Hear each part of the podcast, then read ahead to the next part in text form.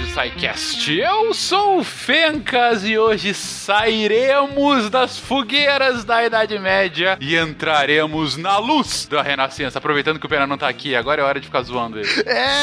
É, o Fencas é do meu time. Olá, aqui quem fala é o CA. E existe um mundo entre a Terra e a Lua habitadas por demônios. Em noites de lua cheia, eu posso convocá-los. Eita, Pô, agora, agora eu tô com medo. Chama a Inquisição. Cara.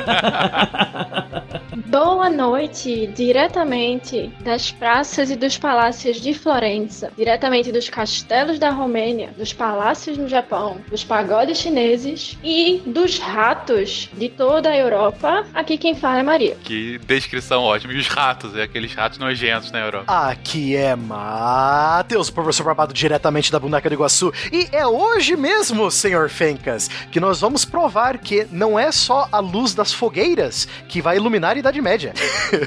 Pena vai bater na gente quando sair esse episódio. ah, ele, ele, ele entende.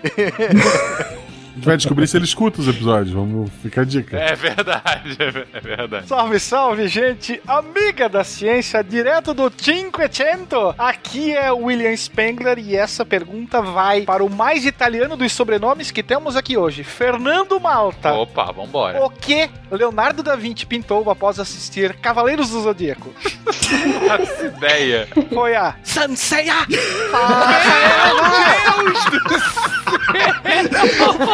Faça levar o cosmos do seu coração. O que Maravilhoso. eu posso fazer depois disso? Só dá um oi aí pra galera agora. Diretamente do isolamento social, aqui é Marcelo Guaxinim. E finalmente a gente vai começar a deixar pra trás peste, terra plana, governo autoritário, Estado aliado à igreja, crença acima da ciência e jejum pra resolver o problema. Você está ouvindo o SciCast, porque a ciência tem que ser divertida.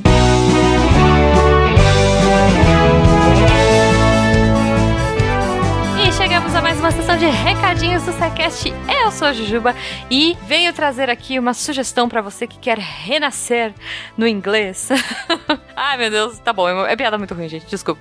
Mas se você quiser aprender inglês, se você quiser melhorar ou aprimorar ou aprender ou, enfim, é, gírias, cultura, se você quiser, é a sua hora agora, cara. Aproveita esse momento, conheça lá o Cambly, que é aquela plataforma Mara que a gente sempre comenta aqui, que conecta alunos e professores nativos de inglês para que vocês aprendam na prática. Lembrando que é uma aula individual, você pode escolher o tema que você quiser, você pode conversar sobre as dificuldades que você tiver, então é extremamente personalizado. No horário que você precisar, no tempo de aula que você quiser, quantas vezes por semana, cara, você decide, tá nas suas mãos, certo? Então, se você quiser conhecer, vai lá no cambly.com, C-A-M-B-L-Y.com, usa o nosso código SciCast, faz uma aulinha teste e depois vem me contar o que que você achou. Claro, você me conta ou pelo contato arroba para que ele fala que eu te escuto. Você pode contar pra gente a sua experiência no Cambly nas nossas redes sociais, arroba Portal Deviante no Instagram e no Twitter, ou você pode vir aqui no post e aproveitar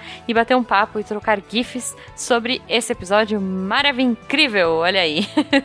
Lembrando que se você quiser apoiar o SciCast, apoiar o Portal Deviante como um todo, a partir de um real, PicPay, Padrim e Patreon, você já ajuda a ciência a ser mais divertida. E, claro, só pra lembrar que no final desse episódio tem os recadinhos da Deb comentando quais foram os textos dessa semana. Gente, um ótimo fim de semana pra todo mundo. Um beijo e até semana que vem.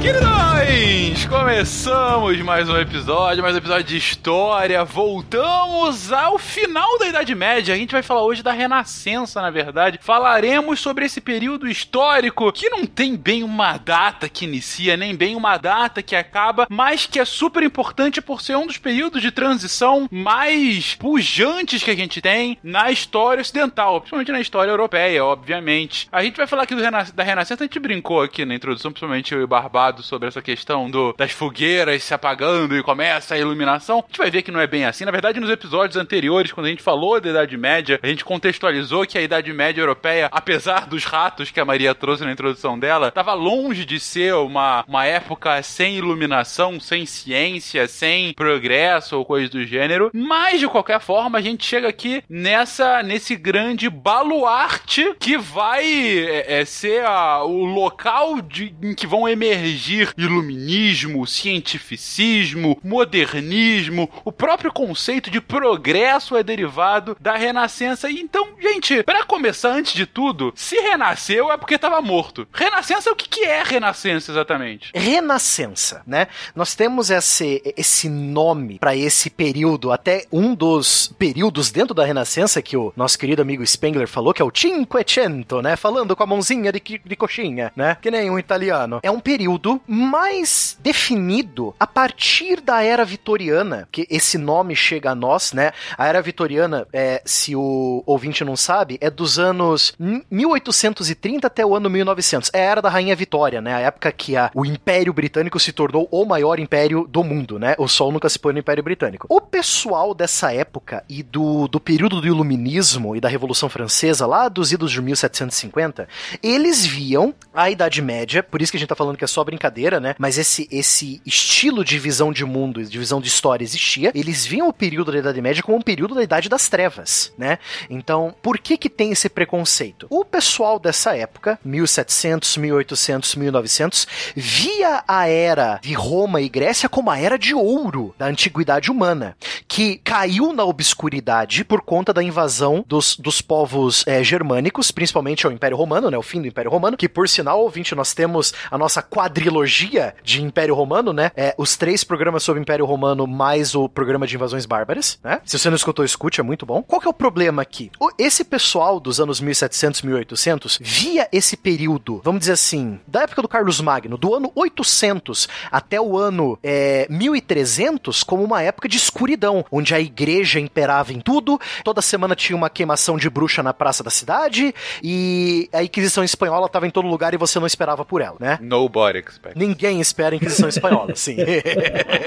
Qual que é a ideia aqui? Por que até 1300? No período de 1300, nós vamos ter a tal da Renascença. Por que esse nome, então? Foi nesse período medieval que vários artistas, escultores, pintores, escritores vão se basear, ou melhor, vão redescobrir ideias greco-romanas, vão trazer à tona essas ideias greco-romanas ao mundo novamente e vão levar, elevar isso a mil, né? Então, os arquitetos vão voltar a construir é, catedrais com domos, né? Com, com a, abóbadas, que só a, a, essa tecnologia tinha sido perdida pelo, né? Era dos romanos, agora a gente relembrou. Eles vão usar muitos poetas e filósofos gregos e romanos para explicar muitas coisas do mundo. Escultores, principalmente, vão pegar os detalhes da, das esculturas gregas e vão tentar elevar isso a mil também. Aí nós temos o, aquela estátua do Davi de Michelangelo também, né? Então, o que, que é essa renascença, Fencas? É isso, é você trazer esse conhecimento, entre aspas, perdido pela maioria da Europa, da, da Roma Antiga, de volta ao, ao, ao mundo, entre aspas, moderno da época, né? Que é o ano 1300. É por isso que é renascimento. Tem um ponto, assim, que eu queria destacar sobre isso, que o renascimento, ele vai ficar muito marcado por meio das artes, mas é uma mudança e ela não é uniforme, primeiramente, ela não se dá somente no campo artístico, vai se dar no campo filosófico,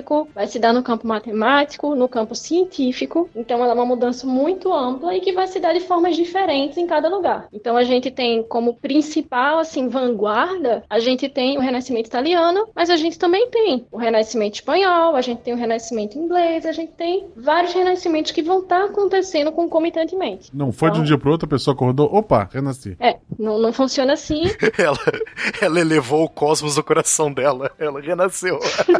E também todas essas pessoas que vão estar envolvidas, direta ou indiretamente, com esse renascimento, não são pessoas, entre aspas, à frente de seu tempo. Pessoas que pensam diferente de todo mundo. São pessoas que são fruto de seu tempo histórico e da sociedade em que foram criadas e que pensam diferente de uma forma ou outra e que implantaram e colocaram ideias novas em prática. Mas isso não necessariamente implica que elas sejam ou que elas tenham uma mentalidade completamente diferente diferente daquela sociedade em que ela está inserida. Então, o sujeito histórico, ele é sim fruto do seu tempo. Acho que é um ponto também interessante que a gente vê muito na historiografia, aquela ideia de romantizar, de heroicizar, como se esses grandes pensadores renascentistas eles fossem totalmente diferentes do geral, sabe? Elevou o cosmo assim.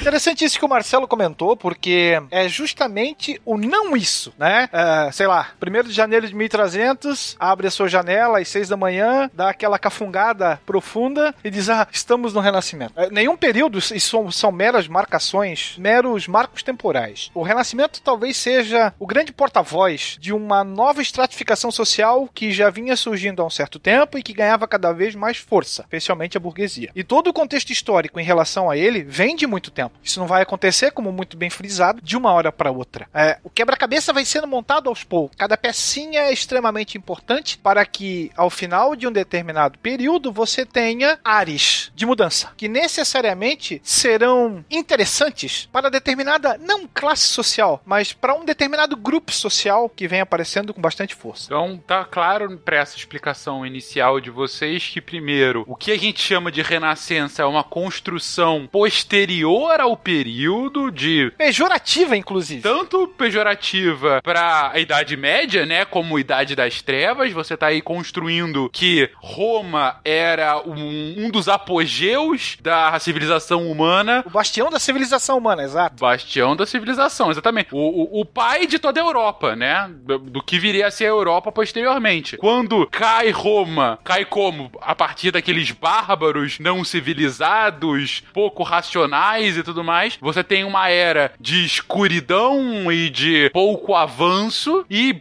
cerca de 500 anos depois, você tem a, essa emergência de um novo período em que essa luz anterior está sendo recuperada. A partir daí começa-se a sair desse vale de escuridão. Mas, como bem colocado pelo Barbado no início, isso é uma construção que é feita lá no século XIX. Então, mais de 500 anos depois do fato histórico mesmo, e fazia parte dessa narrativa de, da história como um, a, a tentativa de um progresso ou de uma construção de identidade nacional, enfim, da, da própria construção da historiografia da época como uma, um início de uma disciplina. Mas, enfim, a gente também não vai entrar muito no mérito disso agora. A Maria traz que é impossível falar de renascença no singular, e sim, a gente tem que falar no plural, porque é um fenômeno, é, são fenômenos históricos que vão acontecendo mais ou menos na mesma época, mas em vários lugares diferentes, e em cada lugar com as suas peculiaridades, então não dá para falar só sobre a renascença europeia sem lembrar o que que naquela mesmo momento está acontecendo no Japão, na China, no mundo árabe, é, e o Will acaba colocando aqui que assim, quando a gente falar mais ou menos de 1300, não é como o Gosta falou, acordei, tô na renascença, tava tudo escuro, agora tá tudo claro. Não, é um processo que vai acontecendo que a posteriori foi colocado como uma data mais ou menos de 1300 que começa a acontecer esse novo processo histórico, essa nova mudança de paradigma. E é importante dizer também, Fencas, que para o nosso ouvinte ter em mente que não significa que o período do Renascimento tenha sido algo universalizante, geral. Pelo contrário, olhem para a Europa nesse período, olhem para a Europa até meados do século XVIII, início do século XIX, como uma sociedade rural. Este movimento que a gente fala do Renascimento, fiquem muito atentos, a gente está falando muito dos espaços urbanos e das universidades que nasceram no período que a gente chama de Idade Média. Cidades como de Salamanca, século XI, século XII, ainda na Idade Média. Então é importante ter isso em vista para a gente achar, não achar também que jogou-se uma luz sobre o velho mundo e que este velho mundo, então as pessoas passaram a ter uma nova forma de vida. Pelo contrário, né? É, a cultura popular, é, as crenças populares e o, o, a não alfabetização era da maior parte da população que era rural. Perfeito, é sempre importantíssimo lembrar, a gente, a gente volta e meia fala isso, né? Da questão da urbanização e da vida urbana, que é um fenômeno extremamente recente, gente. A, a população humana, ela virou preponderantemente urbana só a partir de meados do século XX. Até mais ou menos 1900 1750 você tinha mais gente morando no campo do que em cidades, no, na, no mundo inteiro. Na Europa isso foi um pouco antes, como disse C.A., a partir mais ou menos do meados do século XIX, mas de qualquer forma é agora, é 200 anos atrás e não mil anos atrás, não 800 anos atrás. Então ó, a população humana ela é rural durante quase toda a sua existência, com exceção dos últimos 100, 200 anos. E por conta disso, quando a gente fala de um fenômeno que é um fenômeno eminentemente urbano, ele está longe de ser um fenômeno universal, mesmo dentro daquele espaço que é a Europa.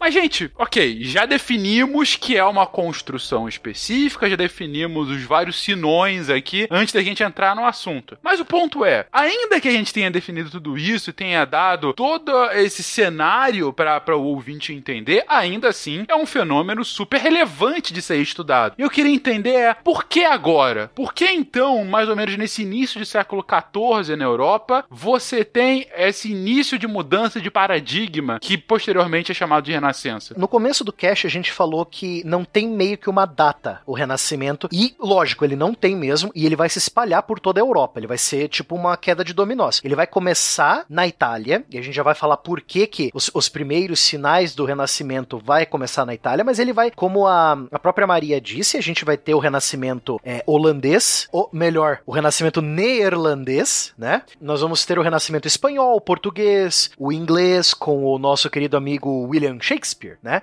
Mas é, vai ser tipo uma quedinha de dominós, assim. É um, é, um, são ideias que se iniciaram na Itália e vão se expandir e se modelar a cultura local, certo? É, e esse período, mais ou menos, os historiadores pegam que é do período logo depois da peste negra, lá no ano mil, 1360, 1350, né? Até o ano, o, os anos de, de 1600, né? Até 1610, por aí. Então, esse é um período relativo, assim, tipo, uns 300 anos de história, a, a, o Renascimento, se a gente for arredondar, né? Então a gente tá falando desse período é, da história humana, do ano 1350 até o ano 1650. Por que a gente tá falando tanto do mundo urbano europeu nessa época? Porque é no mundo urbano que vai florescer a principal classe social que, sem ela, o Renascimento não teria existido, que é a classe burguesa medieval. O que que é o burguês? No começo da Idade Média europeia, o burguês era era aquele que mora na cidade, aquele que mora no burgo, certo? Então lá nos anos 1000, 1100, 1200, ah, eu sou burguês, eu moro numa cidade. Então era qualquer morador da cidade. Mas agora, esse burguês nos anos 1300, 1400, quem que vai ser esse burguês? Vai ser as pessoas mais proeminentes da cidade. Aí que vai surgir as primeiras casas bancárias,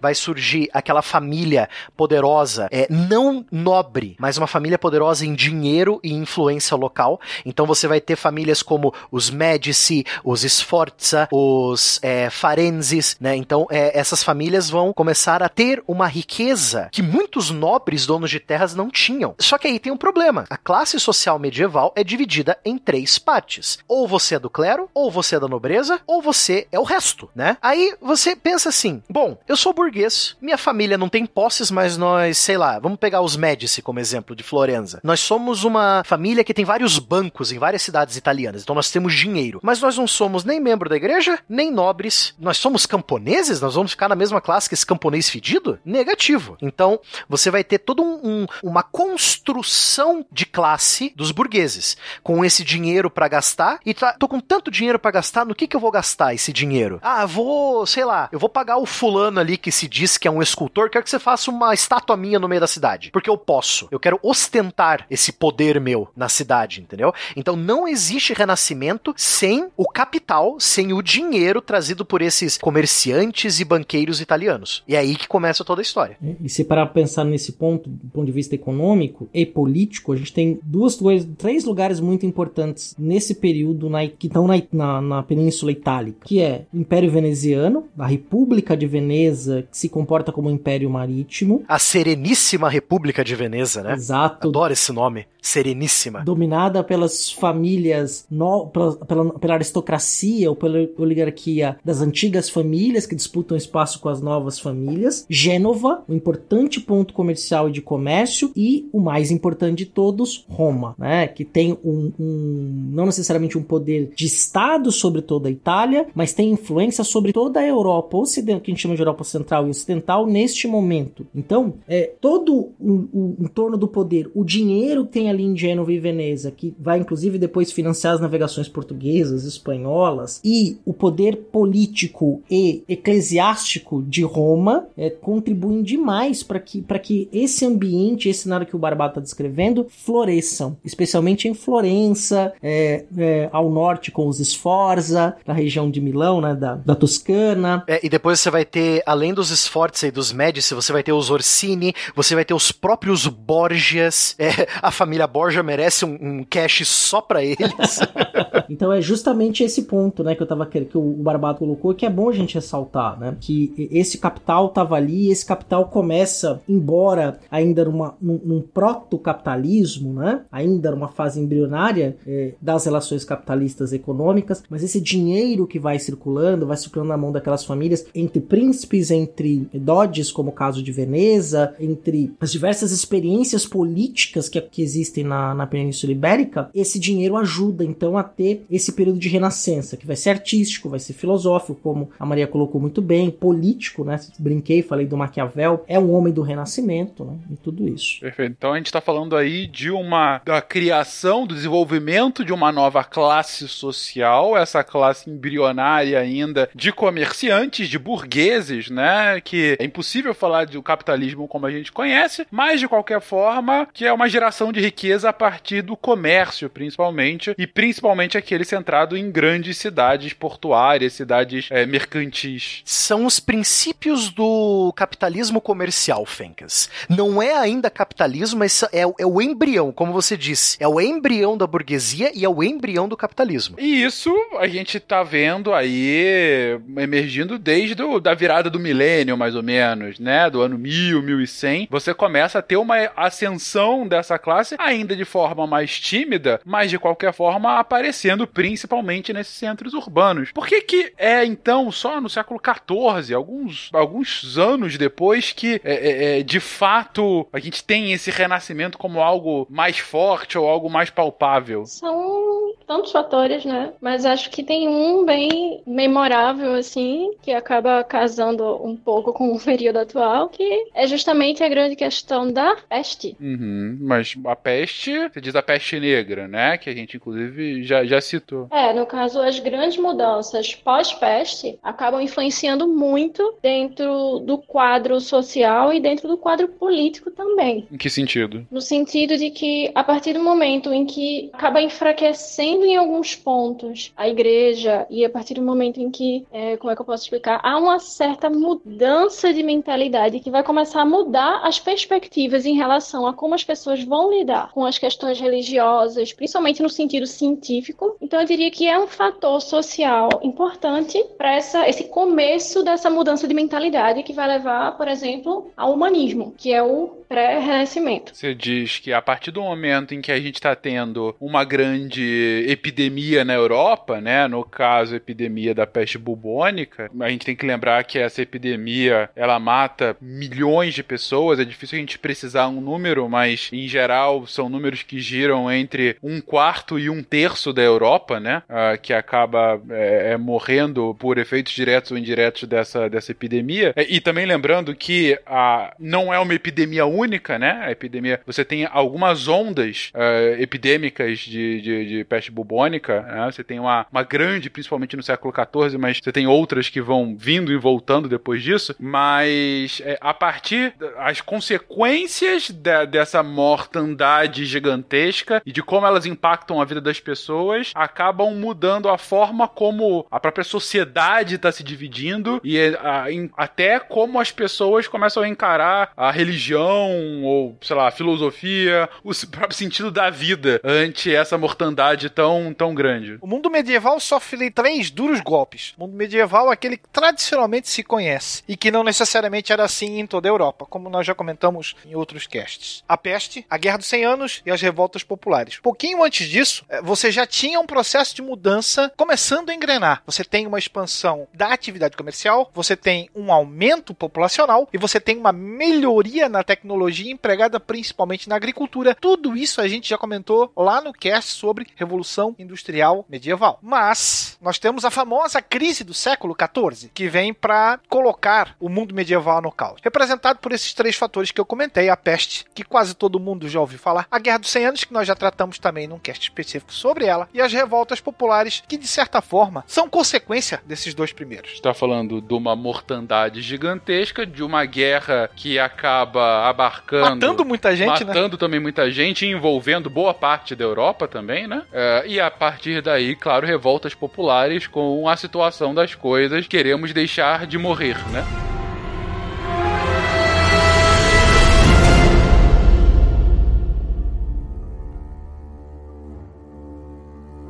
Então a gente tem essa quebra de estrutura, essa, essa mudança clara uh, dos padrões que vinham se concentrando nessa idade medieval, como assim a gente conhece. E aí, gente? E aí a, a, a Renascença é o, o, espírito de resposta a esse, esse movimento por mudança? Pouquinho antes disso, logo ao final da, da crise do século XIV, nós vamos ter dois grandes jogadores que vão sair fortalecidos. Um, a burguesia, representada pelo próprio comércio, e o outro a monarquia. E aqui a gente já começa a falar não da nação, mas do início do Estado moderno. Aquela figura que antes era fraca, tinha o poder descentralizado, que era o rei, agora já saca que ele pode ter um poder quase que absoluto. E a burguesia encara esse fator como uma coisa extremamente positiva, já que com a unificação e a imposição dessa unificação, você teria maiores benesses para o comércio. É, se você tivesse uma única língua, também facilitaria. E enquanto isso, do outro lado da moeda, em relação a esse monarca, como é que ele faria para que a mão do rei estivesse presente em todas as partes do seu reino? A quem ele se, a quem ele poderia pedir ajuda para esses casos? Os nossos amigos aqui já comentaram anteriormente das grandes casas de comércio que atuavam tanto nacional como internacionalmente. Essas casas vão ter todo um aparato de feitorias, de agências espalhadas por um grande espaço territorial. Então ela tem uma burocracia que faz com que a coisa funcione. Logo, essas monarquias ou esses monarcas olham para os burgueses como um exemplo a ser seguido. E quando você tem o casamento de interesses, tanto de um lado quanto de outro, é que a coisa começa a se formar. Então você começa a juntar uma burguesia em ascensão, uma monarquia em consolidação do seu poder. Poder esse, lembrando sempre que é, é bom você ter trazido isso, Will, porque a gente tem que sempre lembrar,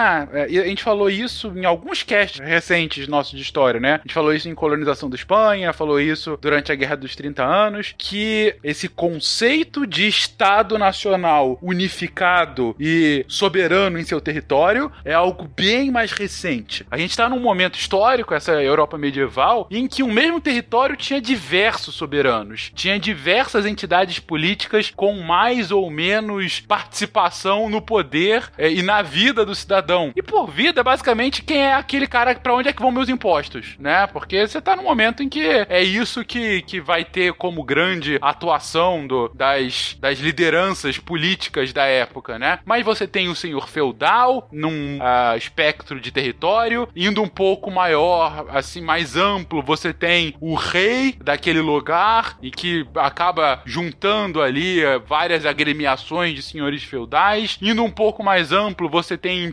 imperadores que estão tem aí também o controle, o domínio, né? A, a, sujeição de reis. E você ainda tem a Igreja Católica, que na Europa como um todo, é, o Papa vai ter uma influência gigantesca, inclusive sendo muito, muitas vezes, aquele que legitima o poder de todos esses três. Então você não tem, você não responde só a um cara. E não é a mesma lógica de cidade, estado, nação, é, cidade, estado, país, né? Não, é, é realmente uma colcha de retalhos meio esquisita e é nesse momento que esse poder intermediário e maior, o rei e o imperador, começa a ficar a voltar a ficar realmente mais forte, mais consolidado e com esse apoio da burguesia. Aí eu quero jogar uma pimentinha do reino aí nessa, nessa sua fala, Olha, Fencas. Que piadoca. é que é o seguinte: a própria igreja neste momento estava começando um movimento de convulsão interna, porque o que a gente vai chamar, e a gente vai tratar isso obviamente num cast específico, mas o que a gente vai chamar de reformas protestantes, é reformas no plural mesmo, ela está sendo gestada concomitantemente a esse movimento, eu diria até mais, o movimento da, da reforma e também da contra-reforma se misturam e se confundem com o renascimento. Eles são fazem, eles são os dois lados da mesma moeda. Eles estão amalgamados nessa liga metálica que a gente chama de renascença. Então, apesar este papa tem este poder, existe contestação a modelos de fé, a modelos de formas de vida que vêm na igreja desde o século 13, 14, 15 que explodem no século 16, né? No auge aí do renascimento, podemos dizer assim. Calvino mandou um abraço. Ah, sim. Lutero também. Zwinglio, né, toda, toda a turma. É interessante que a Renascença, a, a Renascença vai inspirar tanto a Reforma Protestante porque dentro da própria Renascença você tinha várias ideias centradas mais no ser humano do que em Deus propriamente dito. Não querer dizer que os renascentistas eram ateus ou coisa do tipo. Não existe a ideia do ateu na Europa medieval. Não existe essa ideia de você não acreditar em nada. Você tem que, você acredita em alguma coisa. Até o pessoal que criticava a igreja, muitos padres e monges criticavam a igreja, eles não criticavam porque eles não gostavam é, de Deus ou não gostavam da igreja. Eles criticavam porque eles eram cristãos e eles falavam que a igreja está indo numa um caminho completamente diferente que Jesus queria, né? Então, isso é sempre importante lembrar que muitos dos meus alunos até eles me perguntam quando eu, eu falo pra eles sobre renascimento, eles perguntam: "Ah, professor, mas eles eram ateus, não sei o quê?" Não, não é porque você está criticando a igreja que você é um ateu. Você está criticando o modo de ser da igreja, o, o modus operandi da igreja, né? Então, isso vai é muito claro, principalmente com o movimento humanista que vai vir junto com o renascimento, que é um, um movimento mais focado no estudo do ser humano e o estudo de como o ser humano atua no mundo em volta dele. Dentro disso conta as críticas que muitos membros da própria Igreja Católica faziam para com a Igreja Católica, principalmente na época que a Igreja Católica era comandada pelos Borgias, né? Que é uma mancha na história da Igreja Católica.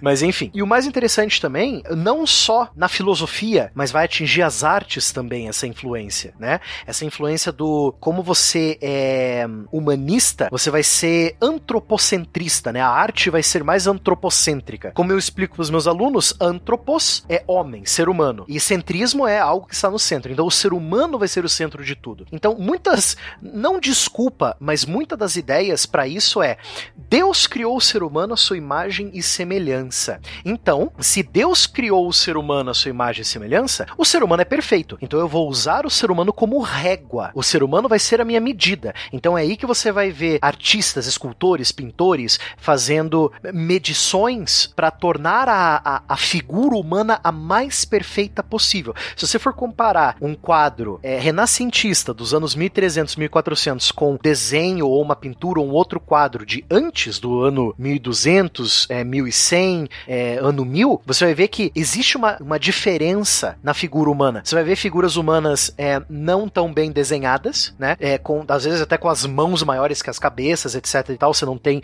a ideia de profundidade, de como desenhar um ambiente, era tudo muito cru. E no Renascimento você vai ter a forma humana elevada a mil, tipo, ela vai ser a mais perfeita possível. Então eu vou dar tudo de mim, eu como pintor renascentista, eu como escultor, eu vou dar tudo de mim para fazer essa escultura, essa, essa pintura a mais realista possível. E, e, nisso eu formo também uma ideia de moda. Qual que é a moda? Qual que é a forma do ser humano que é a beleza? Então você já, já, já pula para é, é, essa é, fabricação da, da imagem do ser humano. O que, que é um ser humano perfeito, entendeu? Eu acho interessante a gente pontuar também que, por exemplo, vai se ter um cuidado muito maior com a questão da anatomia, com a questão das proporções, com a questão de ser o mais próximo possível do que seria uma figura real, mas ao mesmo tempo usando um ideal greco-romano de perfeição. Então, eles vão sempre beber nessa fonte, na fonte clássica, especialmente em relação a essa questão da proporção,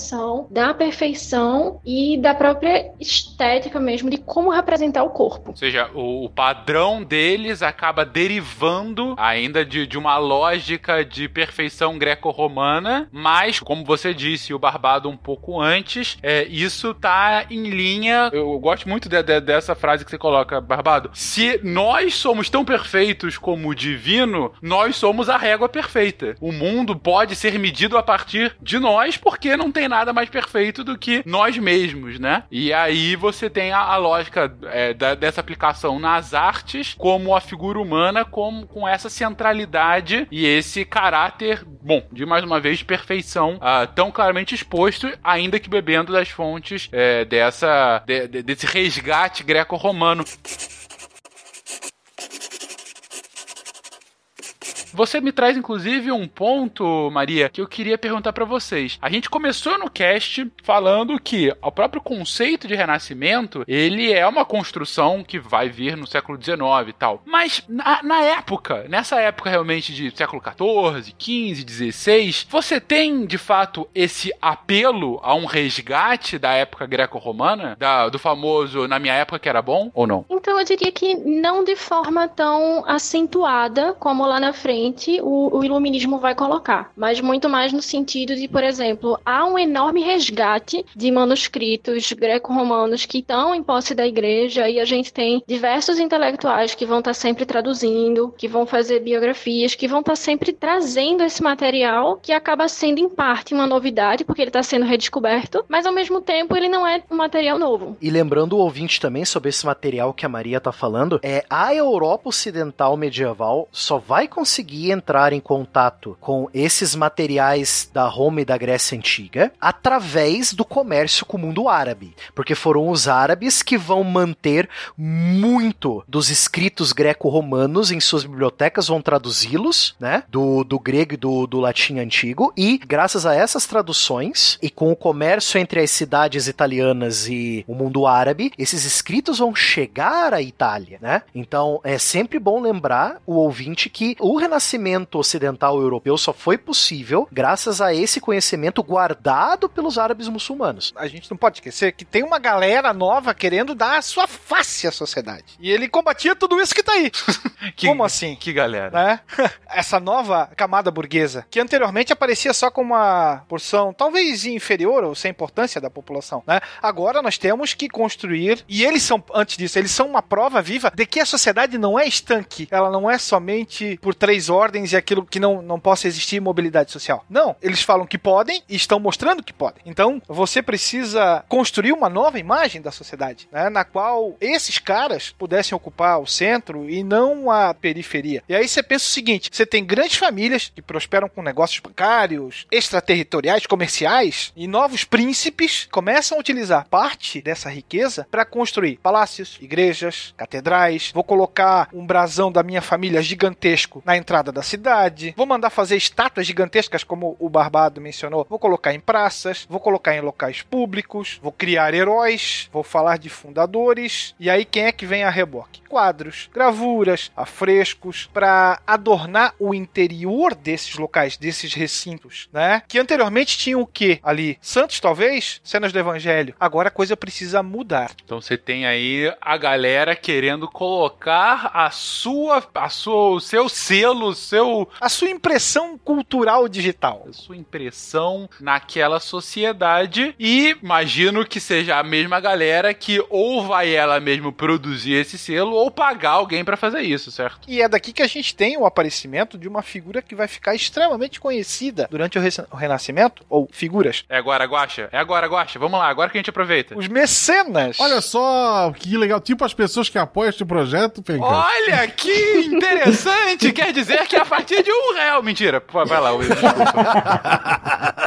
E também não era apenas autopromoção, né? Mas você tem uma propaganda, uma difusão desses novos hábitos, valores, talvez até mesmo comportamento, muito mais do que a sua imagem, que às vezes nem apareciam nessas obras, né? O que eles deveriam veicular através dessa arte era uma visão dinâmica, progressista, otimista, talvez, desse novo mundo e dessa nova sociedade. É né? uma visão na qual é, você tem ressaltado valores burgueses e do desse poder centralizado como um modelo a ser seguido. Ou seja, se eu tenho a capacidade de pagar alguém para deixar a minha impressão no mundo, obviamente eu vou fazer com que ele deixe essa impressão de acordo a me colocar como o grande padrão, a centralidade, o cara certo, o exemplo a ser seguido. Eu acho que um bom exemplo também de como vai haver essa, esse direcionamento de como essa marca vai ser deixada é um tipo de obra que vai se tornar relativamente popular nesse período, que é justamente a biografia. Então, muitos desses burgueses, a, a exemplo, por exemplo, de Lorenzo de Medici, vão pagar intelectuais para escreverem biografias sobre eles, e as biografias, obviamente, não vão contar seus grandes defeitos, né? Famigerado, cada um conta a sua santidade. Afinal, tô pagando. Exatamente. E aí, um dos grandes intelectuais e filósofos do período que vai trabalhar muito com essa ideia de biografia é o famoso Petrarca. Porque é, é, ele trabalha em que sentido? Ele vai escrever, ele vai ser um, um grande filósofo desse período, vai escrever diversas obras e ele também vai escrever diversas biografias. E entre elas, se eu não me engano, salvo me falha a memória, a de Lorenzo de Medici é uma delas. Então, esses mecenas, eles vão por meio dessas biografias, eu diria que é mais, como eu posso dizer, incisivo talvez do que uma pintura, uma estátua, você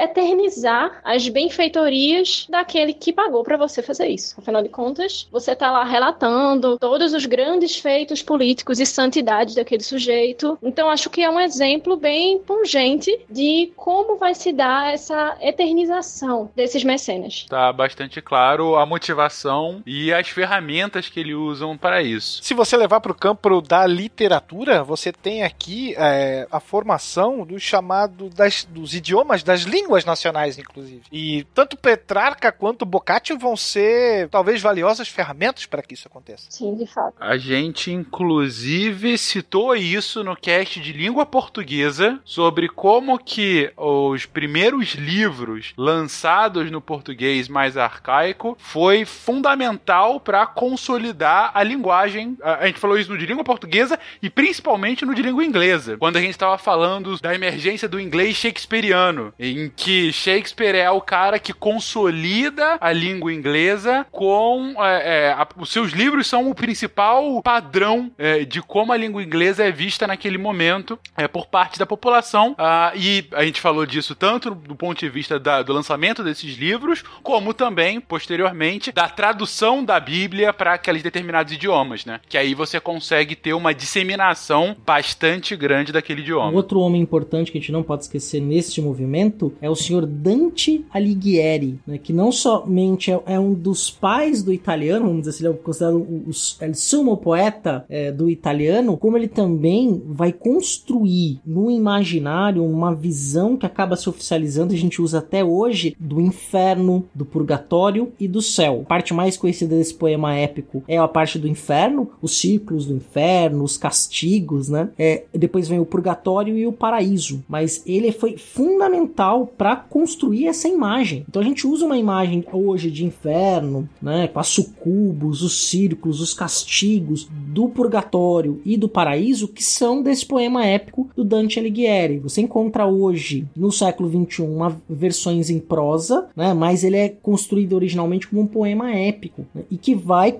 ajudar a constituir a língua italiana. Mas tem um ponto que a gente não pode, é, que é importante dizer que o contato é, dos europeus com o mundo, com o Oriente Próximo, especialmente das cidades que foram colônias gregas, né, o colônia dos povos que viviam na Grécia, se dá pelo Oriente, mas também muito do conhecimento e sobretudo no campo de vista filosófico fica dentro da igreja durante todo o período medieval. Por exemplo, o Aristóteles, né, ele é trazido pelo São Tomás de Aquino lá no século XII para refundar uma ideia do cristianismo. A ideia, por exemplo, da alma animal, da alma vegetal, da alma humana é uma incorporação do aristotelismo pelo São Tomás de Aquino dentro de uma lógica teológica, né? Então você também tem esse conhecimento, esse conhecimento nunca foi esquecido. Só que essa visão que os homens do Renascimento vão ter sobre essa antiguidade, ela é sempre ambígua. Sobre Dante, especificamente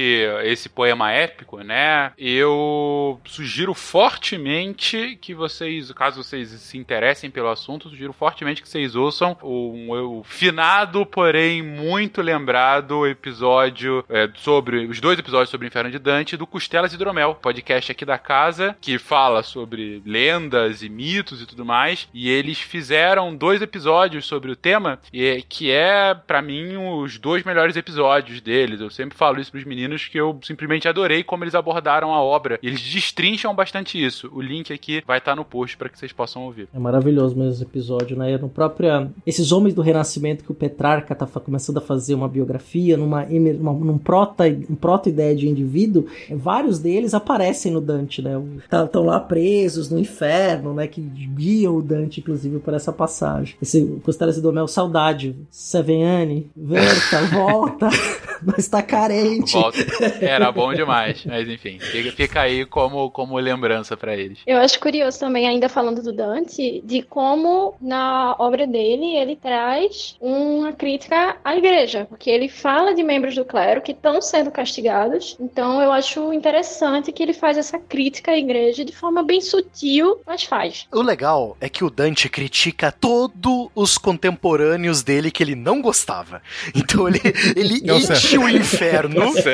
ele enche o inferno de é, opositores políticos de Florença que ele não gostava, é, de padres que ele achava que não estavam seguindo as regras de, de, de Deus propriamente ditas, sabe? Então ele enche, ele, ele enche o inferno de contemporâneos dele que ele não gostava e por conta disso ele vai ser jurado de morte, perseguido e vai ter que viver a vida toda fugindo pela Península Itálica para não ser morto, né? Tanto que ele é natural de Florença, mas ele não vai morrer em Florença e ele, se não me engano, vai morrer de, de idade mesmo, vai morrer de, de morte morrida, não de morte matada, como a gente diz, né? É, o que é muito raro nessa época, ainda mais pra um cara como Dante. E ele, eu acho que se não me engano, o corpo dele vai ser trazido para Florença de novo só nos anos 1800, 1900. Se não me falha a memória. Mas ele foi ou não foi para o inferno? Ó, de acordo com o videogame Dante's Inferno, ele foi.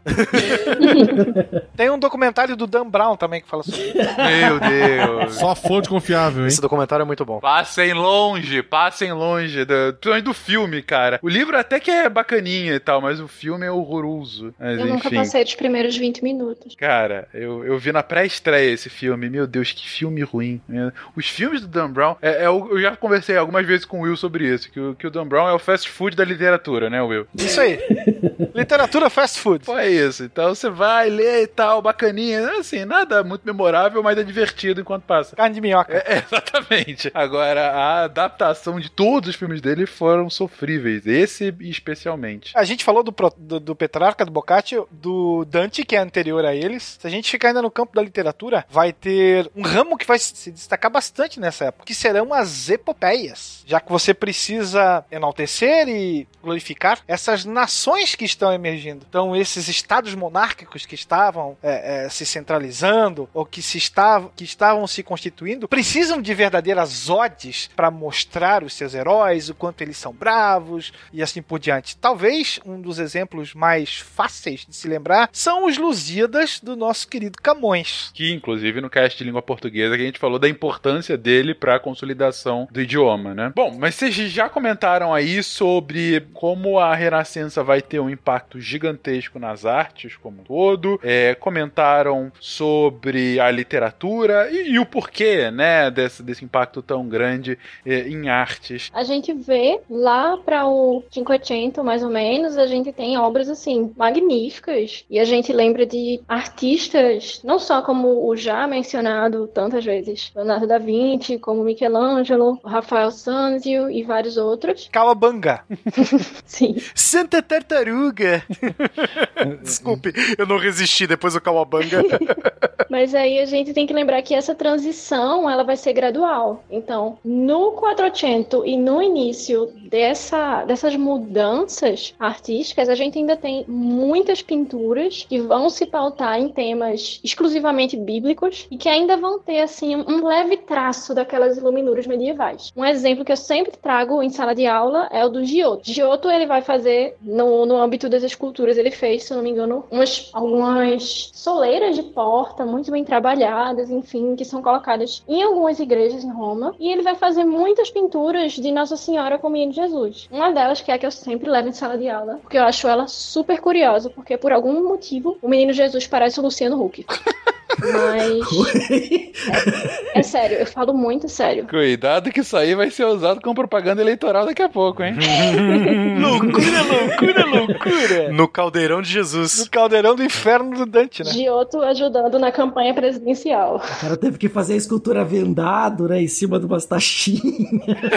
é, exatamente. Se vira nos 30. Mas aí o que eu acho interessante mesmo, que eu queria pontuar, é nesse sentido, que essa mudança, assim como a mudança de pensamento, ela vai ser uma mudança mudança gradual, como vocês me colocaram, ninguém acorda um belo dia em 1300 e decide a partir de hoje o renascimento. Da mesma forma nas artes, ninguém pensa, acordei hoje e eu não tô muito afim de pintar essa Nossa Senhora. Eu vou pintar um Davi, eu vou pintar o nascimento da Vênus. Então essa essa mudança, ela vai ser lenta e gradual também, tanto na questão das técnicas quanto na questão dos materiais e principalmente dos temas e motivos que vão ser aplicados.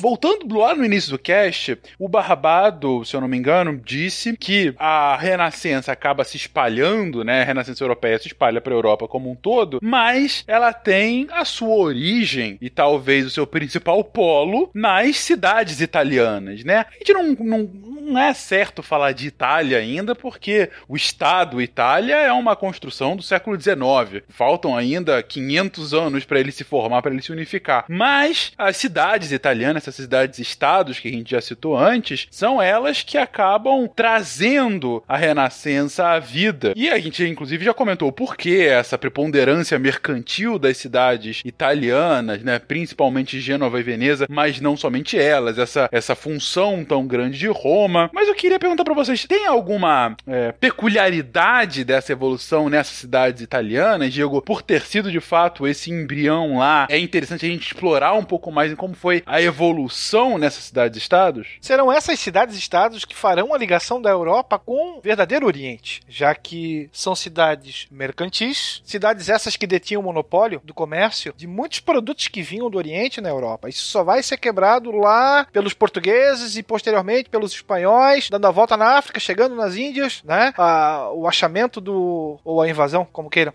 do Novo Mundo. Então, a Itália, as cidades italianas ou a Itália mesmo dos séculos 13 aos séculos 14, você vai ter convulsões de inúmeros níveis é, em torno dessas cidades. Você tem as mais famosas, mas não dá para excluir as outras. Tem Milão, tem Urbino, tem Florença, sim, tem Perúdia, tem Bolonha. Cada uma delas se apresenta ao mundo dessa forma. Cidades essencialmente mercantis, com chefes militares, com mercenários, com governantes que aliam a fome com a vontade de comer, com esse choque de culturas ou esse essa encruzilhada de, de mundos diferentes, você tem um palco para que a coisa renasça, vamos utilizar o termo, dessa forma. Então, a partir daí, a gente tem esse cenário tão, tão fértil ah, para que possa de fato acontecer. E vocês estavam há algum tempo, a Maria acabou de citar, inclusive, do 400, do 500, essa foi inclusive a entrada, se não me engano, do CA, né, que falou do 500. Expliquem, por favor, porque até agora o ouvinte está achando que vocês só estão querendo jogar o italiano aleatoriamente.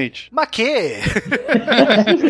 Mamma mia! É, nós é, falamos nesses termos, o, o 300, o 400, o, o 500, que é para dividir os períodos e uh, os períodos e os estilos de renascimento que vão surgir na Itália. Então são basicamente três. Então é o século XIV, o século XV e o século XVI.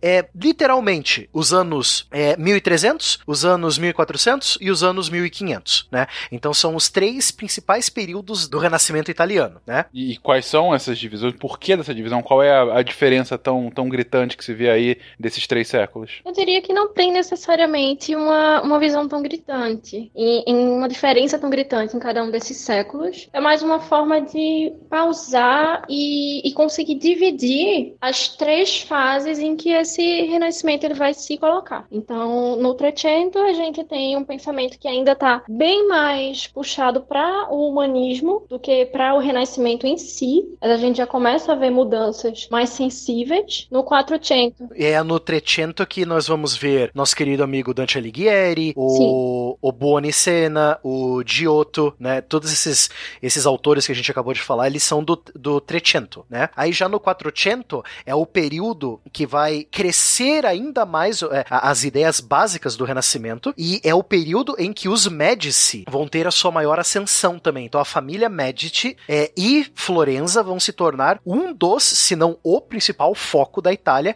e Florença vai se meter em um monte de briga com essas outras cidades que também são muito importantes, como Gênova, Siena, uh, Milão no norte da Itália, é, Veneza, a própria Roma, Nápoles, né? Então você vai ter tudo isso. É também no Quattrocento que nós vamos ter a instalação da cúpula da Catedral de Santa Maria del Fiore, que é uma das maiores, para mim, pelo menos, é uma das maiores construções do Renascimento pelo arquiteto Filippo Brunelleschi e é uma das principais atrações do Assassin's Creed 2. Para quem lembra do Assassin's Creed 2, você como Ezio Auditore da Firenze, né, escalando a Santa Maria del Priore, você vê aquele do, o Duomo, né, que ele chamava de Duomo, que eh, era uma tecnologia entre aspas esquecida, uma tecnologia da Roma antiga, que o Filippo Brunelleschi vai tirar essa cartada da manga, né, deixar os, os rivais arquitetos dele no chão e mostrar para todo mundo que Filippo Brunelleschi fez aquela dita cuja daquele domo na, na Catedral de Santa Maria del Fiore, né? É nesse período também em que os quadros de madeira começam a se popularizar, o que faz com que a arte se torne portátil. Antes você tinha a arte pintada nas próprias paredes, né, dessas grandes construções. É mesmo? Então você passa a ter uma substituição de técnica, né? Você tinha um afresco, agora você vai ter um quadro realizado num cavalete, né? Você vai ter quadros de madeira que vão começar a ser substituídos por telas, o que é muito mais versátil para o trabalho do artista. E você leva esses quadros para onde você quiser. Eu realmente não sabia que era algo só aí. Eu imaginava que era anterior. Quadros. Você, você- é o quê? Você não tinha quadros ou ainda não eram popularizados? Não eram portáteis. Você não conseguia levá-los de um lugar a outro de, de forma tão fácil. A, a arte se torna um bem móvel, mais ou menos por aí, né? Facilita muito mais a sua comercialização. É isso que eu ia perguntar. Inclusive, com comercialização, você tem quem venda quadros, a- além de ser o cara com o mecenas? Sim, é porque agora você começa a ter várias escolas de pintores sendo abertas, né? E escolas de, de escultores também. Donatello vai ser o grande nome da escultura no Quattrocento. Quando normalmente a gente fala em Renascimento, você vai lembrar talvez de dois caras principais, Leonardo e Michelangelo. Esses caras são do último período, tem 200 anos antes deles, né? Na qual a arte vai se refinando. Então, no Trecento você tem uma, uma arte muito próxima ainda da cultura medieval, mas na qual você já encontra traços do chamado estilo novo, que é como vai ficar conhecido. No Quattrocento você já tem uma, uma sopa um pouco mais encorpada. Você tem os arquitetos aparecendo, você tem a pintura com massatio, começa a aparecer a técnica do esfumaçamento que Leonardo vai é, desenvolver a níveis nunca antes vistos ou, para usar um bordão do momento, em outro patamar. Florença começa também a receber uma gama muito grande de artistas. Então, o desenvolvimento a- aqui é o, é o fermento que vai fazer com que o bolo cresça 100 anos depois. E outra coisa do Quattrocento que nós não podemos esquecer é a prensa de livros. A imprensa que surge também ainda no Quattrocento e que vai possibilitar então o início da, dos livros, que também pas- deixam de ser aqueles longos manuscritos e passam a ser produzidos e, e comercializados em escala menor passam a ser portáteis também. Você não precisa ficar só na biblioteca. Graças à incrível prensa de Gutenberg, os livros vão ficar mais baratos, a fabricação de livros vai ficar mais rápida, então a troca de informações entre regiões da Europa vai ficar mais fácil. Então é, é a partir do 400 e do 500 que as ideias renascentistas que iniciaram na Itália vão poder se expandir pela Europa toda, entendeu? Por isso que a gente meio que fala que o Renascimento vai até os anos 1650, porque até essas ideias chegarem a toda a Europa leva um tempo, né? Então por isso que a gente fala que teve o Renascimento português, o Renascimento é, espanhol, o Renascimento neerlandês, o Renascimento inglês. É, essas ideias demoraram para se expandir pela Europa, mesmo com a, a prensa para fabricar os livros mais rápido, mas já foi um, um incentivo mil vezes melhor, porque imagina, em um mundo em que todos os livros são feitos à mão ainda, né? Aí agora, de repente, você tem um jeito de produzir livros mais rápido e você expande esse conhecimento. Então, aí, por exemplo, um nome muito famoso da, do Renascimento português é o próprio Luís de Camões e a sua, a sua poesia Os Lusíadas. Na Espanha, o nome mais famoso vai ser Miguel de Cervantes e a sua novela Dom Quixote, que critica tanto o velho cavaleiro medieval, as velhas ideias medievais, quanto o preguiçoso burguês, né? Na figura do Sancho Panza. Na Inglaterra, você vai ter William Shakespeare, né? Nos Países Baixos, você vai ter os vários pintores, como Rembrandt, pintores esses que também pintaram o Brasil, né? Isso é, é puro, puro renascimento ainda. Então, essas ondas do renascimento é, que vai causar nesse mar que é o mundo ocidental, elas vão demorar para morrer, né? Essas ondas vão muito longe, desde os primeiros pingos na Itália até a, os outros países da Europa, né?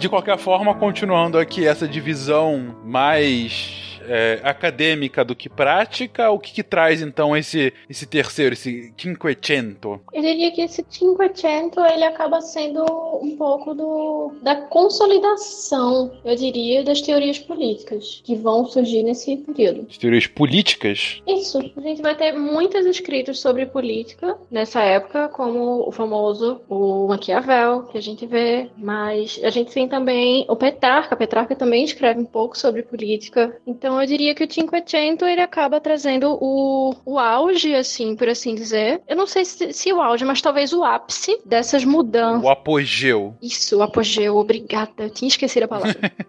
ele é conhecido como o século de ouro do Renascimento. Isso, então. Três nomes nos ajudam a lembrar disso: Leonardo da Vinci, Michelangelo e Rafael Sanzio. Né, são os três, talvez, maiores expoentes das artes desse período. Donatello chora. Donatello foi um dos precursores, né? ele tá comendo pizza. tá comendo pizza. lá no esgoto.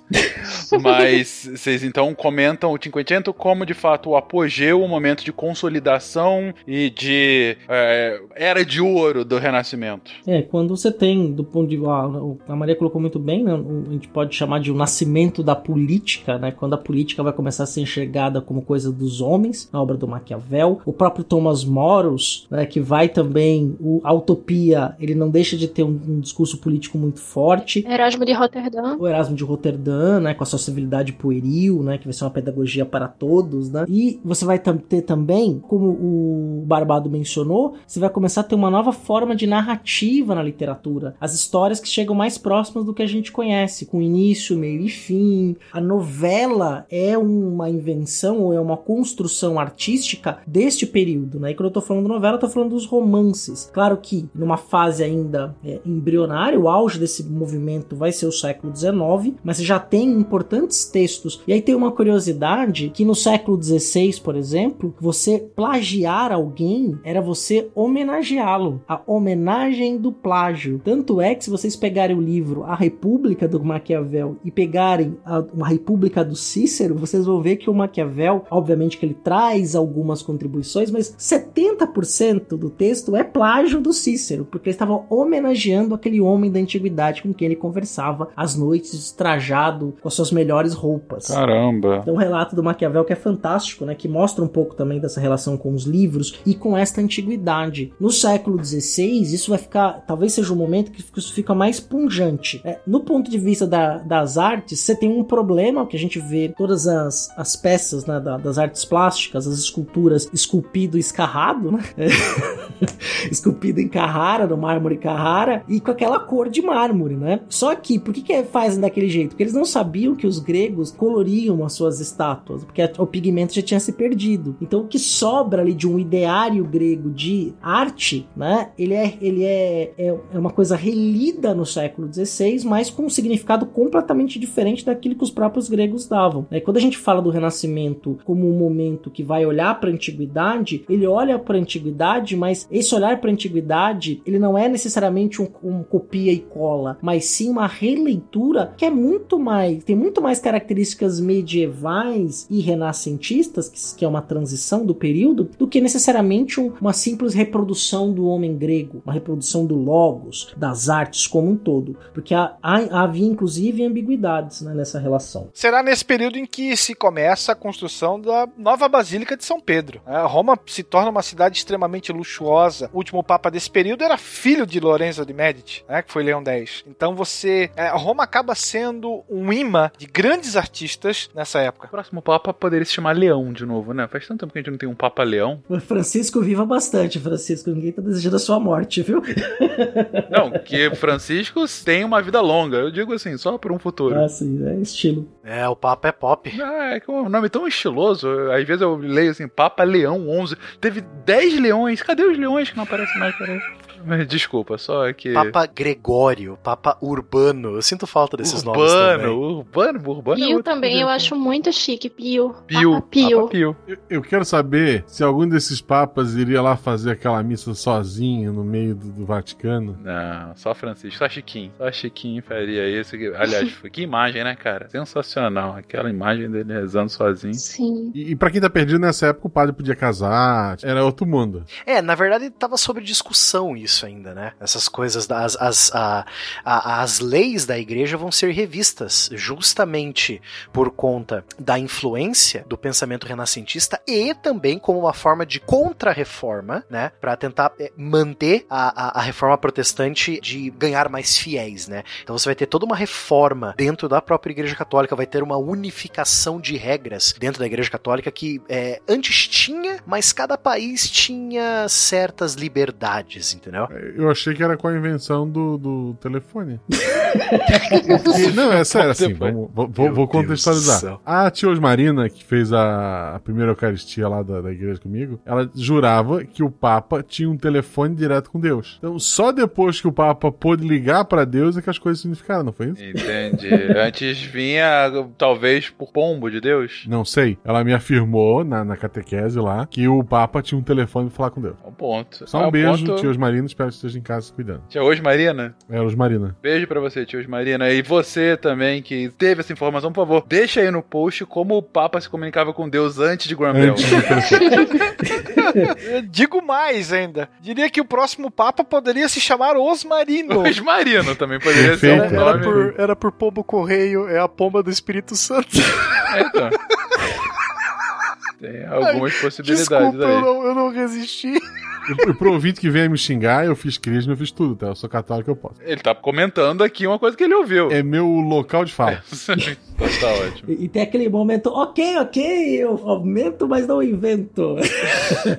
que tipo é, tipo que é aquele isso. momento em que, por exemplo, um dos. Ai, era o Alexandre IX, alguém me corrija, por exemplo, que era o Borgia, que era o pai do Cesare Borgia, e foi papa. né? Não era incomum você ter papas, por exemplo, que iam pra guerra, os papas guerreiros, que gostavam de cavalgar com suas armaduras pela rua de Roma, papas que tinham filho, cardeais que também tinham filhos, herdeiros. Né? É, isso vai passar por um período de, do próprio Renascimento, como o próprio Mateus colocou, que vai ser, inclusive, a parte da moralização do clero, que vai ser uma forte cobrança que vinha lá desde o do primeiro período da Renascimento que a gente está mencionando aqui, e que vai encontrar ali no, no Cinquecento, no século XVI, o seu auge, né? Porque é justamente quando a igreja se transforma. Mas Mas o que a gente conhece ali, até mesmo com uma questão da fé, ela vai ser muito diferente. Uma outra coisa que o Papa tinha aí, o Will, o Will é um cara sensacional, ele não dá um ponto sem nó. É, tudo que ele faz é milimetricamente pensado, né? Quando ele fez a brincadeira do Chapo, do, dos, do Sanseia, dos Cavaleiros do Zodíaco, no abertura do episódio, até mais ou menos o século XVII, o Papa tinha um Olavo, não, Olavo, tinha um astrólogo.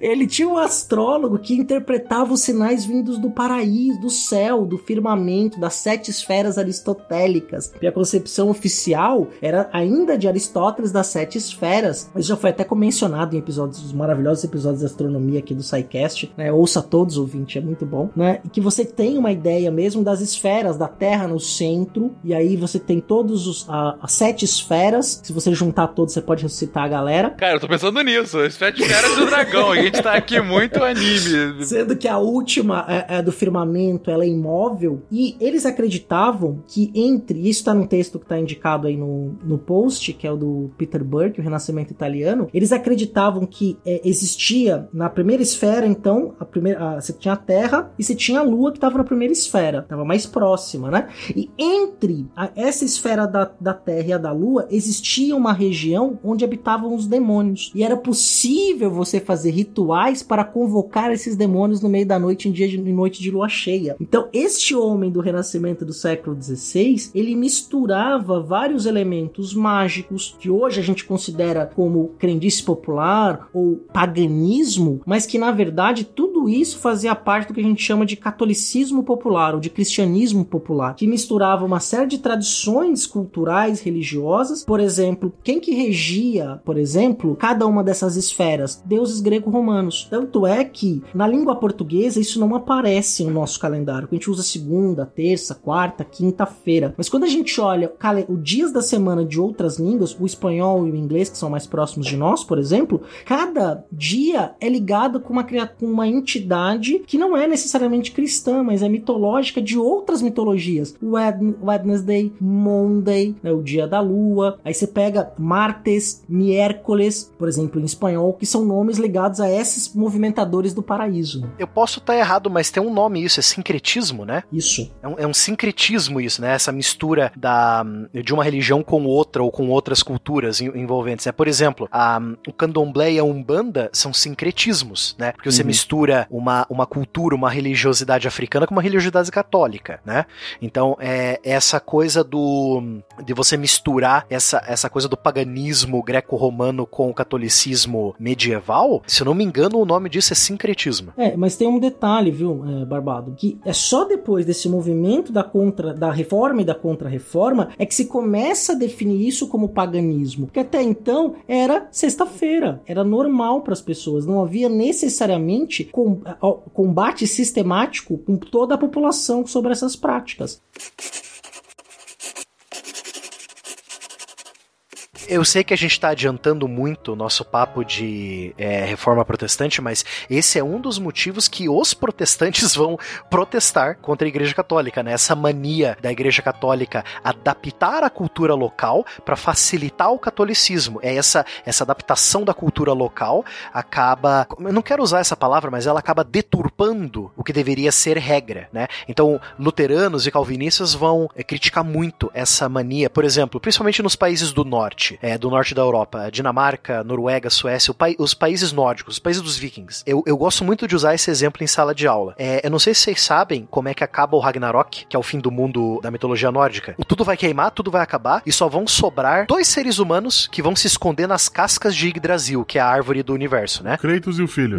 Quem? É, o, Kra o, Kratos e o, e o, o Atreus, isso mesmo. Os dois. só dois seres humanos, um homem e uma mulher, que vão sobreviver a todo esse Ragnarok, eles vão recriar criar o mundo, né, do zero. Eles vão expandir Midgard do zero. Aí quando os primeiros padres que foram pro norte da Europa catequizar os nórdicos, quando eles escutaram essas histórias, falaram: opa, peraí, essa história continua aqui, ó. Esses, esses dois é Adão e Eva, continua aqui nesse livro aqui, vem aqui escutar comigo. Então eles usam, eles adaptam a cultura local para facilitar o catolicismo. E isso muitos reformadores odiavam, porque vocês estão deturpando a palavra de Deus, entendeu? A Bíblia tava Ragnarok 2. É. A missão. Apo- Apocalipse. Tá, tá claro aqui, bom, essa questão do sincretismo que vocês estão tão repetindo aí, é, o Barbado trouxe como assim, olha, é, o que o CA acabou de comentar. Puxa, a gente tem aí um papa que tá utilizando é, da astrologia ou a lógica de outras religiões que não católicas que foram fagocitadas pela cultura católica e que depois viram heresia. E essa construção, claro, da igreja que começa um questionamento bastante grande por parte dos protestantes, que tem a ver inclusive com a prensa de Gutenberg, né? Como a gente já comentou em outros casts, comentou agora mesmo, porque a partir do momento que você tem a possibilidade de ter uma reprodução de livros, você tem inclusive a possibilidade de reproduzir de uma velocidade mais rápida e depois de traduzir esse livro além do latim para a sua língua ah, que você fala, né? Você não precisa ser um, um estudioso do latim para entender aquele livro e você consegue multiplicar aquela mensagem. Primeiro multiplicar a mensagem ah, da Bíblia em si e posteriormente multiplicar a mensagem, alguma mensagem inclusive contrária à, à igreja, né? Com panfletos, com ah, textos heréticos ou textos revolucionários, né? E aí todo o questionamento que a gente chega durante essa, o início das reformas protestantes e o como que a igreja vai agir a partir daí. Ainda sobre astrologia, no curso de medicina existia uma cadeira chamada astrologia, porque se acreditava da influência dos astros sobre o corpo humano. Então não era algo ah, excêntrico. Esotérico, né? Isso, exatamente. Era algo presente, sim. E já que você traz agora justamente esse curso de medicina, Will, você começa a ter curso. Vocês comentavam ali que parte ah, do- dessa questão do renascimento nesse momento é o, o aprofundamento e a disseminação das universidades, que algumas criadas ainda no que a gente entende por Idade Média e outras criadas nesse momento histórico, mas que começam a ganhar ainda mais relevância agora. Gente, qual é a relação então do momento da Renascença com a ciência? Só um pouquinho antes, eu acho que cabe aqui ressaltar que a arte renascentista é uma arte de pesquisa, de invenções, de inovações, de aperfeiçoamentos técnicos. Ela acompanha paralelamente as conquistas da física, da matemática, da geometria, da anatomia, da engenharia, da filosofia, de tudo isso. Então você tem uma bebendo da outra, praticamente. Não, perfeito. Então a gente já vê que isso vai para as artes. Mas e a ciência em si? Claro que a gente está falando aqui numa época ainda pré-método científico, até uma protociência, mas de qualquer forma, como o ensino, a aprendizagem, a pesquisa ou algo próximo a isso é, é impactado pela Renascença? Talvez a grande bandeira sejam as universidades mesmo. E aí você vai ter quatro principais faculdades: teologia, direito, medicina e artes. Então você vai estudar matemática e astronomia, por exemplo, na faculdade de artes. E aí você tem toda a influência dos filósofos greco-romanos. Aristóteles está aí que não nos deixa mentir, por exemplo. Você tem, por exemplo, o conhecimento baseado no trívio, quadrívio, as artes liberais, as artes né, mais mecânicas, mais técnicas. Você vai ter uma transformação ali que esse ponto que o Will falou, que é justamente o momento em que a arte passa a ser feita a partir de uma técnica racional, a questão da racionalidade é colocada ali, a razão é colocada como guia. Aí você vai ter lá, e nós falamos disso, né, da razão áurea no cast sobre o Leonardo, o Leonardo da Vinci. É, este ponto também vai ser colocado, por exemplo, num momento que vai ser fundamental para a ciência. Claro que esta visão só se consolida no final do humanismo, em meados do século XVII, mas que vai ser um ponto que a gente usa até hoje. É quando os homens, nós, humanos, e aí especialmente a partir da, Euro- da Europa, e depois essa visão vai se espalhando, vai se mesclando, passamos a confiar nos nossos instrumentos para medir, averiguar e investigar a realidade, né? Porque antes os instrumentos não eram muito bem vistos, né? As artes mecânicas não eram tão bem vistas. E no Renascimento, toda essa ideia de técnica passa a valorizar essas artes mecânicas. Então a luneta, posteriormente, vai ser um instrumento que já não é mais não são mais os nossos olhos, mas é um instrumento que amplia a nossa visão. Hoje, por exemplo, a gente mede, é, a gente mede ou fotografa um buraco negro sem conseguir ver o buraco negro efetivamente. São os nossos softwares que traduzem aqueles milhares e milhões de, de tera de, de gigabytes de informação e traduzem isso numa imagem. A gente confia nos instrumentos para traduzir aquilo, porque não, foi, não adianta você pôr o olho no telescópio, você não vai ver lá o disco de acreção do buraco negro, mas são os instrumentos que a gente usa, que são uma extensão da nossa engenhosidade, da nossa capacidade enquanto seres que usam a razão, que permite a gente fazer ciência. Obviamente que há refinamento, há uma série de transformações, a coisa não é uma linha reta, é marcado por quebras de paradigmas, por quebras de visões, mas a gente pode dizer que a semente foi plantada nesse período do Renascimento. E você tem também o estudo do corpo humano e das doenças que afligem o corpo humano. Então você começa a ter as primeiras dissecações, procurando entender como funcionava essa grande máquina criada por Deus. Ou seja, é legal, o Will comenta mais uma vez a questão das universidades e como que ela está relacionada, inclusive, às próprias artes. O CA fala sobre a, a, a invenção e o aprofundamento do uso dos instrumentos como parte do fazer científico, ainda que antes de um método efetivamente, mas ainda assim é, essa, esses instrumentos começam a serem utilizados. Inclusive, você cita aí a luneta, a gente falou é, há pouco tempo no episódio de Vênus sobre a invenção da luneta, como ela originalmente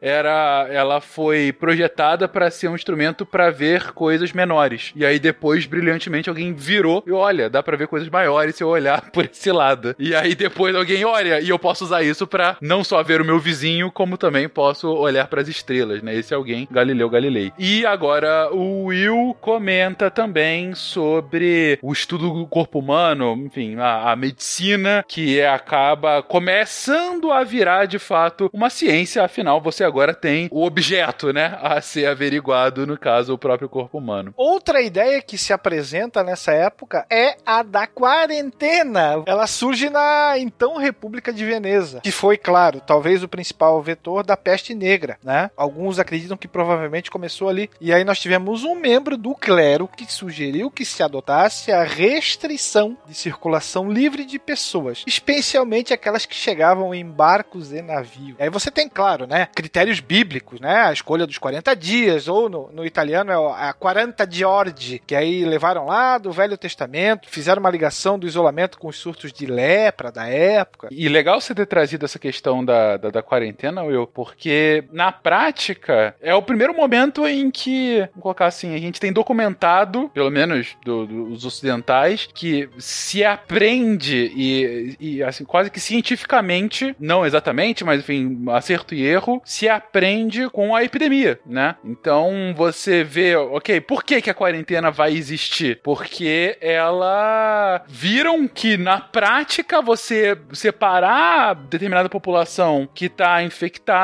ela levou a, a, a, a, que essa população pare de transmitir aquela doença. Então, por conta disso, se eu replicar isso como um método profilático, como um método de tratamento, ou de pelo menos de impedir a expansão dessa doença, você tem essa, essa possibilidade de, de conter o avanço dela, né? Eu reconheço quem são aqueles que estão infectados e aí eu vou contendo aos poucos. Vai ter um, um estudioso, um anatomista medieval muito importante para nós que vai ser o Andreas Vesalius. Ele vai ser um, um anatomista belga é, que morava em, em, Bruxelas, né? E ele foi contratado pelo próprio imperador do Sacro Império Romano na época, era o Carlos V, né? É uma vez para é, é, foi contratado e recebeu convites para lecionar em universidades e tal, né? Ele é, ele, ele lecionou e estudou em várias universidades, não só italianas, né? Mas alemãs também, né? E os seus estudos do corpo humano eles vão ajudar muito no desenvolvimento da ideia que os médicos, né, que o curso de medicina da época tinha sobre o corpo humano. Ele estudou muito os escritos e anotações de um outro anatomista, só que um anatomista grego antigo chamado Galeno, né? E por muito tempo ficou só esse Galeno, só os ensinamentos do Galeno e ele não, ele não, esse Galeno ele não acabou, ele não dissecava humanos, né, na época, o que levava a considerações erradas, né? E o Andreas Vesalius ele conseguiu é, praticar esse dissecamento, né? Esse estudo da anatomia é, com, com corpos de, de, pessoas mortas, né? Com permissão da universidade para fazer isso.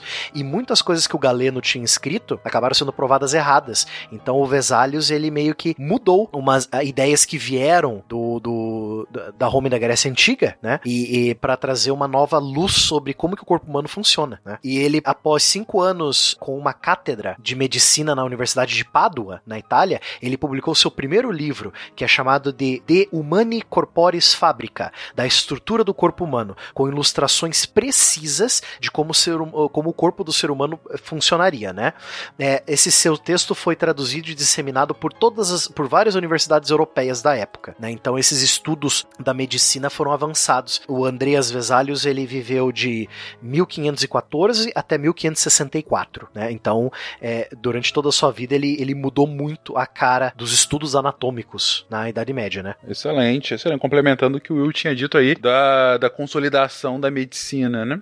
Bem, eu acho que um último ponto que a gente pode mencionar aqui do, do impacto da Renascença para a ciência, e é um impacto mais de longo prazo, o CA tinha comentado da questão do, da instrumentação, né, que vai ser fundamental, mas a gente também falou antes sobre como que o próprio humanismo, né, ele é o embrião do iluminismo posteriormente, né, então se a gente está falando aí da centralidade do humano, é, você começa a não ter sempre a necessidade de Deus como explicação última, né? Que é o que o iluminismo vai trazer posteriormente de forma mais forte. Ainda assim, claro, não vai ter ainda, como a gente já disse antes, ateus, né? Durante essa época, isso é absolutamente impensável alguém se, se declarar, pelo menos publicamente, ateus, né? Não é nem declarar publicamente, é, é algo é muito fora da caixa, né, gente? Assim, não é sou diferentão porque eu penso assim, é um negócio quase que inconcebível você pensar um mundo sem a criação e a tutela divina, né? Na Europa desse, desse momento histórico. Então, é, mas ainda assim você começa a ter a possibilidade de respostas do mundo natural sem ter o fator Deus no meio. E isso é algo extremamente revolucionário para o momento, né? Porque se você começa a, a, a tentar dar uma explicação objetiva sem a intervenção desse, desse ser deísta, né? No meio, é, a, você tá, tá de fato fato indo a, atrás de uma racionalidade, de uma razão de fato para o fim último das coisas. Mais uma vez, não que cientistas não possam ser religiosos, não é esse o ponto. A, a, o cientista pode ser religioso, a ciência que não pode ser religiosa, né? Esse que é, que é a diferença principal. Se você se baseia a sua resposta em por que Deus quer, isso não é ciência, porque isso não é falseável. É claro que a gente está falando aí de um momento histórico ainda que você não tem essa lógica do método científico, mas você, como eu disse, tem o embrião desse método posteriormente. Bem, mas a gente volta a isso em cast futuro também, a gente já falou isso em alguns casts sobre método científico e coisas do gênero. Gente, para finalizar aqui o cast de hoje, é bom que a gente fale um pouco sobre como que essa renascença italiana vai parar em outros lugares da Europa, né? Digo, como que ela sai das cidades-estados italianas e, e começa a ter, a gente falou tanto que, ah, tem uma renascença portuguesa, uma francesa, uma neerlandesa, inglesa ou holandesa, só para deixar os amigos do Barbado chateados.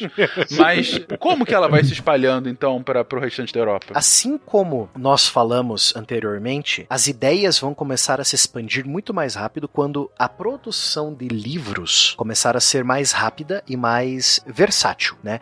Então, a expansão de ideias renascentistas vai alcançar outros cantos da Europa, né? E, com certeza, as pessoas que mais vão ler, ou melhor, as pessoas que podiam ler na época, né? Que não era todo mundo que podia ler, vão ser a classe burguesa de várias cidades importantes de várias regiões da Europa, principalmente a classe burguesa da, das regiões mais ricas. Então, por que, que a gente fala que é, teve um renascimento neerlandês, um renascimento dos Países Baixos? Porque fora a Itália, as cidades holandesas, belgas, é, da região de Flandres, elas vão ser mega ultra ricas também, assim como as cidades italianas. Então você vai ter, de novo, né, voltando ao começo do cast, você vai ter já pré-estabelecido estabelecido uma classe social nova, que é o burguês comerciante, né?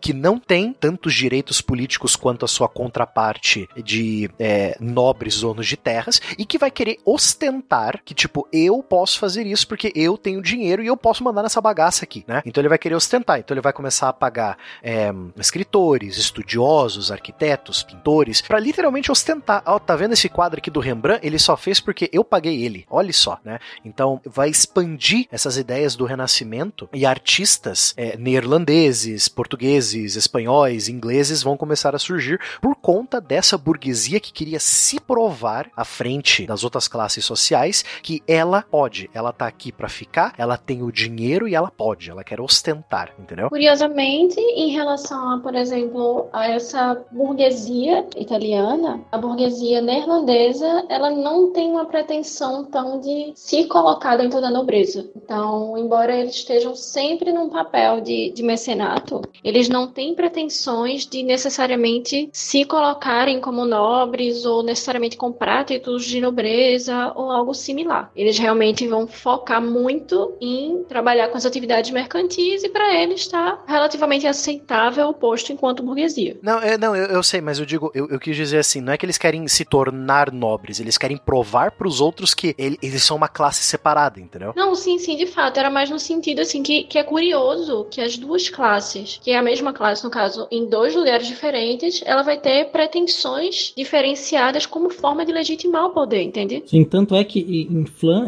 sobretudo nas Províncias Unidas, que a gente vai chamar de, é, hoje a gente chama de Holanda, né? É, era uma república, a república oligárquica, obviamente, né? Porque não existia necessariamente uma concepção democrática aí, era tudo muito uma oligarquia, mas você tinha a figura, por exemplo, do stadtholder, que era eleito entre os oligarcas para ser um, dizer, dizer assim, um condutor da política de Flandres, ou especialmente das Províncias Unidas, que é a Holanda. Quando a gente fala de Flandres, a gente também está falando da Bélgica, né? Mas a Flandres correspondente à parte que das Províncias Unidas, que hoje a gente chama de Holanda, ela tinha essa característica, né? Então é uma ideia republicana em pleno nascimento dos absolutismos. Né? E outra coisa muito importante também que o próprio Renascimento italiano trouxe como discussão, que é a ideia do tempo, né? Como assim a ideia do tempo? De quem que é o tempo? Então, muitos falavam antes do Renascimento que o tempo é de Deus. Então você não pode ganhar dinheiro em cima de uma coisa que é de Deus. Então era uma crítica que muitas pessoas faziam a busca do lucro que é, os, os comerciantes e os banqueiros tinham. Como é que você pode lucrar? Como é que você pode ganhar dinheiro em cima de uma coisa que é de Deus? Entendeu? Aí veio o Renascimento falando que o homem agora está no centro de tudo. Se o homem é aquele, o ser perfeito criado por Deus, é a régua que nós vamos usar. Por que, que o tempo tem que ser de Deus? O tempo é do homem. Então aí você dá a justificativa que muitos, se não todos, os burgueses comerciantes comerciantes da Europa vão adorar, que é o uso do, do termo tempo é dinheiro, né? Então eles ganham uma validação para buscar o lucro em cima do tempo. Aí vem um negócio muito comum hoje em dia, Fencas, que é o tal dos juros, uhum. né? Porque os juros é literalmente você ganhando dinheiro em cima do tempo que aquele dinheiro foi que você emprestou para alguém, né? Então essa coisa, esse, esse, conflito de o tempo é de Deus, o tempo é do homem, é essa a, a discussão que esse, o Renascimento vai trazer, vai dar a desculpa que os burgueses queriam para provar que, ó, o tempo é do homem, o homem está no centro de tudo, então eu posso fazer o que eu quiser com esse dinheiro que eu estou ganhando a mais. Então eu tenho, eu tenho a legitimidade do lucro, entendeu? E o, e o tempo também passa a ser medido de forma mecânica. Né? O tempo dos relógios. É claro que o relógio só vai se popularizar é, depois da Revolução Industrial. E tem um detalhe que eu acabei não mencionando, isso vai ser uma influência importante, é do período do Renascimento, por exemplo, sobretudo do século XVI, que começa um culto uma aparição mais mais forte do menino Jesus. Que até então você não tinha muito bem essa figura do menino Jesus nas obras, como culto, mas é no período do Renascimento que a ideia do menino Jesus começa a aparecer. Não é à toa que você vai ter várias Madonas pintadas pelos renascentistas e também aparecem em textos, em livros, né? Essa figura também, e essa ideia se espalha pela Europa católica, né? Pela Europa protestante você tem resistências. Mas legal você trazer essa reflexão do tempo, dos juros, né? Porque, de fato, essa essa consolidação da, da, da, lógica capitalista ela vai ser bem posterior. A gente, inclusive, é, é, já comentou especificamente no cast de trabalho sobre é, é esse pulo né, do, da lógica do, do protestante para o capitalismo, né? É, mas, de qualquer forma, os juros é, é, realmente no final, na Renascença, que a prática antes vista como usura, né? Afinal, você está emprestando e, e ganhando em cima disso algo que era é, abominável, é uma ganância sua, é, você começa a utilizar ela como algo recorrente, na verdade. É que, na verdade, eu estou te emprestando agora. Claro que você ainda não tem a, a teoria econômica por trás de custo de oportunidade, de valor do dinheiro, depreciação a longo prazo, blá blá blá. Mas assim, a, a, prática de fato de você entender que, ora, se eu tô fazendo esse empréstimo é porque o tempo tem um valor embutido, ou ele, ele acaba de fato afetando a forma como a gente encara o próprio valor do dinheiro, né? Esse pulo do gato é algo fundamental para que a gente vá entender depois a própria fundamentação do capitalismo, né? Mas bem, a gente tá aqui agora só filosofando, né? César falou em Madonna, né? Uhum. só me veio a mente like a virgin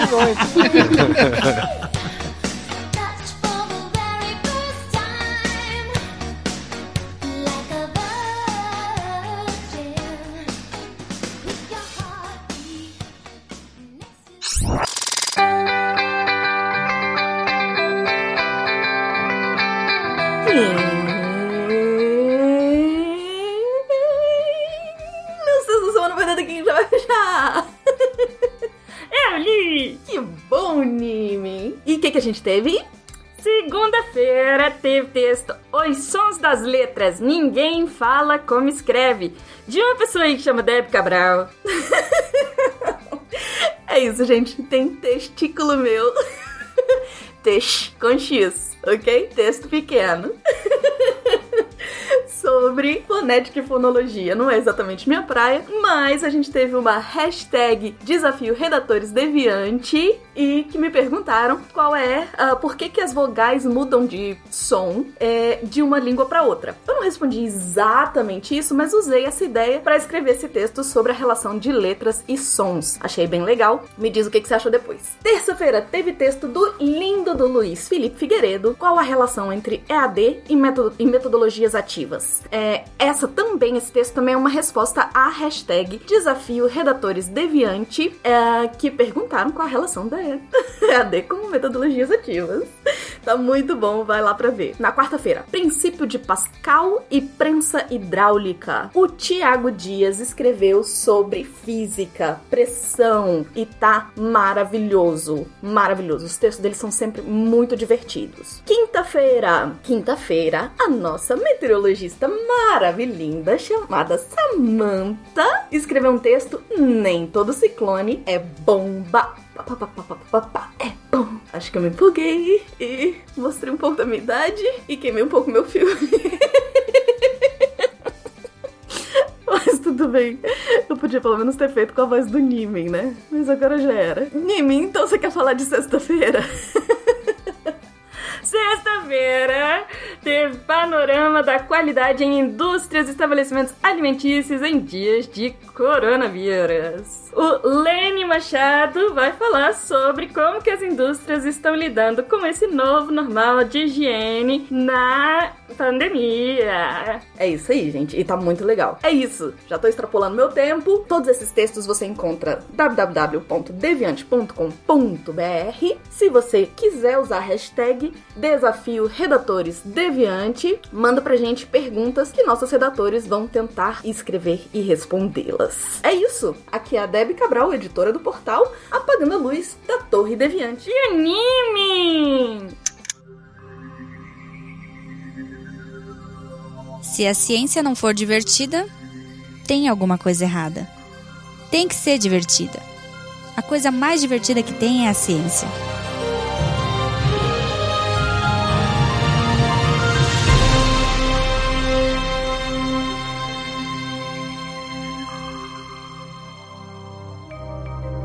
Este programa foi produzido por Mentes Deviantes. deviante.com.br. Este programa foi editado por Tapcast. Edições e produções de podcast.